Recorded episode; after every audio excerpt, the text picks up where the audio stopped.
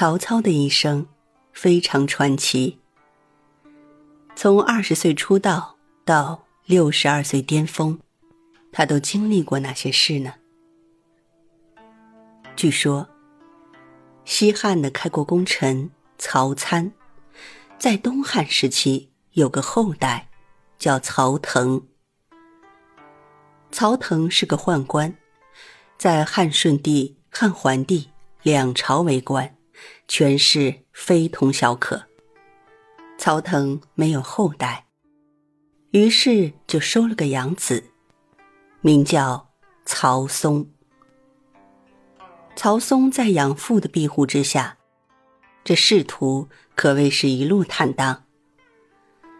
曹嵩生了五个儿子，长子便是曹操。曹操从小就聪明机灵。不过，他也跟很多贵族子弟一般放荡不羁。在他二十岁那一年，由于世家子弟的缘故，曹操被举荐为官。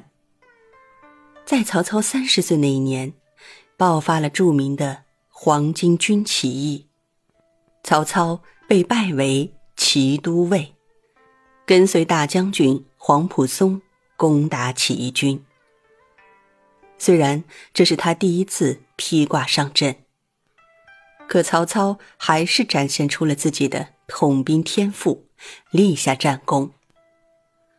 可当时的东汉已经是败絮其内了，曹操也看透了这些。